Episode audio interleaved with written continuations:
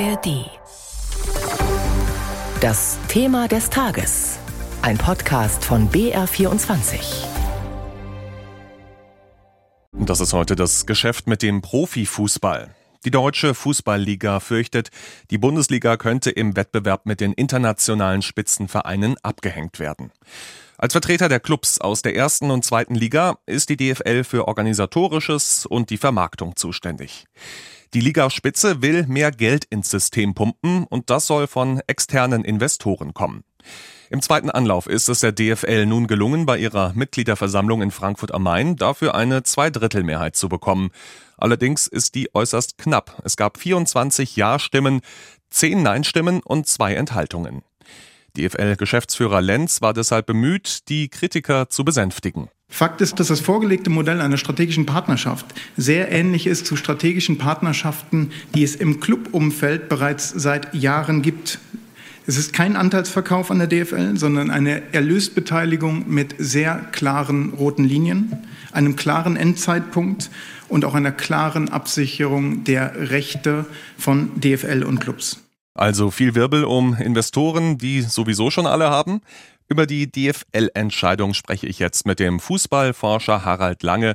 Er ist Professor an der Uni Würzburg. Ich grüße Sie. Hallo. Herr Lange, hat DFL-Geschäftsführer Lenz, den wir gerade gehört haben, da einen Punkt? Viele Clubs haben doch schon Investoren. Warum jetzt der Streit, wenn es um die Liga insgesamt geht? Ja, das ist natürlich ein Novum, dass quasi ein Investor in die Liga als Ganzes einsteigt. Und viele Fans befürchten, dass damit gewisse Schranken fallen, dass dann noch weitere Investoren folgen werden und dass es dann über früher oder später zu einem Ausverkauf des Fußballs in Deutschland an diese Investoren kommt. Mhm. Im Mai ist die DFL-Spitze noch mit dem Investoreneinstieg gescheitert. Jetzt die Zustimmung. Wie können Sie sich diesen Meinungsumschwung erklären? Also man hat mächtig Druck gemacht. Das ist auch ein sehr seltsames Verfahren, so nach dem Motto, wir werden so lange abstimmen, bis wir die nötige Mehrheit dann haben werden. Und das ist für mich sehr, sehr ungewöhnlich und entspricht auch nicht ganz den Vorstellungen, die Fans beispielsweise von demokratischen Verfahren haben. Das heißt, wenn man so einen Einstieg haben möchte, muss man das vorbereiten, muss auch darüber kommunizieren. Und dann irgendwann fallen die Würfel, man stimmt ab und das hat man im Mai gemacht. Und offensichtlich war da die Mehrheit äh, nicht dafür oder die notwendige Mehrheit war nicht zu erreichen. Und dass man das Ganze dann drei Monate später wiederholt, ja, das hat schon ein leichtes Geschmäckle. Mhm. Wissen Sie schon, ob es schon Interessenten konkrete gibt, die sich an der Liga beteiligen wollen und um wen es da geht? Also ich weiß bislang noch nicht, um wen es da geht. Das werden wohl die üblichen Verdächtigen sein, irgendwelche Private Equity Firmen oder oder oder.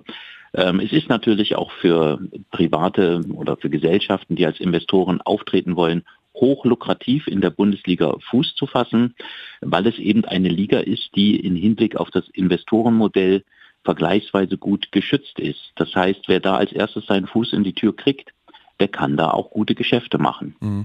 Sie haben es gerade angesprochen, das Verfahren an sich sorgt schon für Kritik.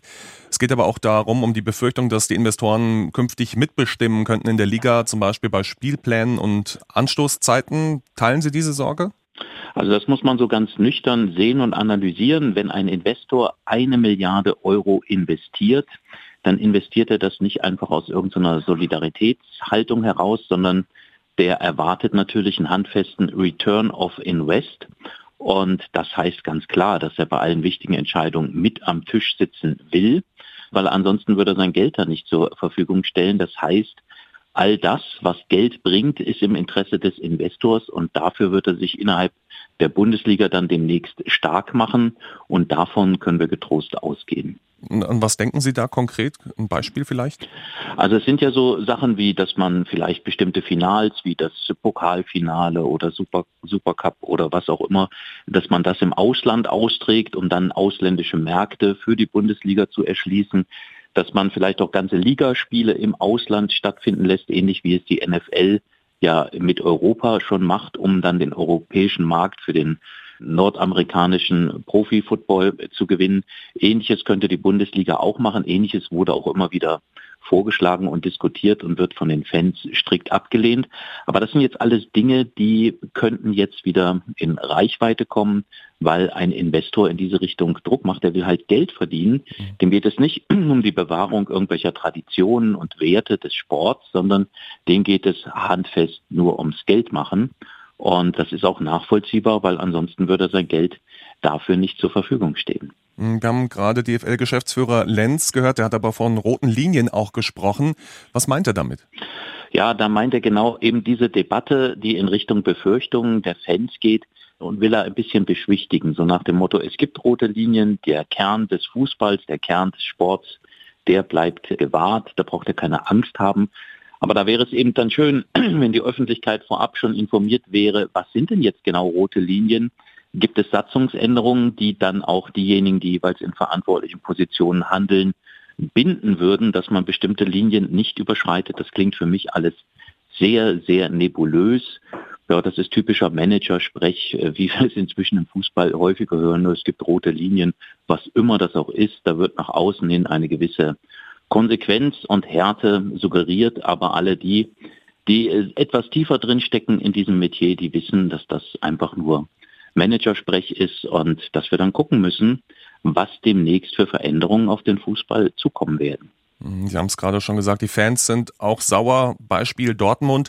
Da haben die Fans noch am Wochenende im Stadion ihrem Unmut Luft gemacht. Die Vereinsspitze hat sich aber immer für Investoren stark gemacht. Droht da nun Eskalation mit den Fans? Also das Verhältnis wird merklich, merklich kühler. Davon können wir ausgehen.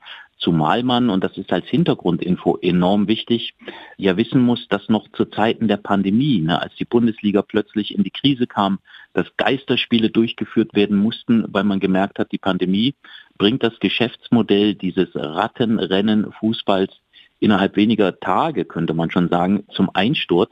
Da hat man gemerkt, dass alles ist überhaupt nicht nachhaltig aufgestellt. Man hat über den Cut von Spielergehältern gesprochen und diskutiert, hat gemerkt, dass da viel zu viel Geld im System ist, wollte sich verändern, hat eilig so eine Taskforce einberufen und hat Verbesserungen versprochen gegenüber der Öffentlichkeit, gegenüber der Politik, gegenüber den Fans. Und jetzt sehen wir, dass genau das Gegenteil eintritt. Mit Blick auf die englische Premier League steigt man in das internationale Rattenrennen um noch mehr Geld, um noch mehr Finanzen ein und hat aus der Pandemie und den Existenzkrisen, die man da tatsächlich auch hatte, überhaupt nichts gelernt. Und da sind die Fans, die das immer auf ihrer Agenda hatten, natürlich auch nachvollziehbar, total enttäuscht, frustriert und fühlen sich da alleingelassen und haben da auch Zweifel an ihren Clubführungen. Und da denke ich mal beim BVB, da werden wir jetzt noch einige Spannungen und Debatten erleben können. Brutale Überfälle auf Neonazis, umfangreiche Ermittlungen, ein Mammut-Gerichtsprozess und eine aufgeheizte Debatte über politische Gewalt. Mittendrin Lina E. Wer ist diese junge Frau und in welchem Umfeld hat sie sich bewegt? Antworten gibt es in Die Faschojägerin, der Fall Lina E. und seine Folgen. Der neue Podcast des Mitteldeutschen Rundfunks.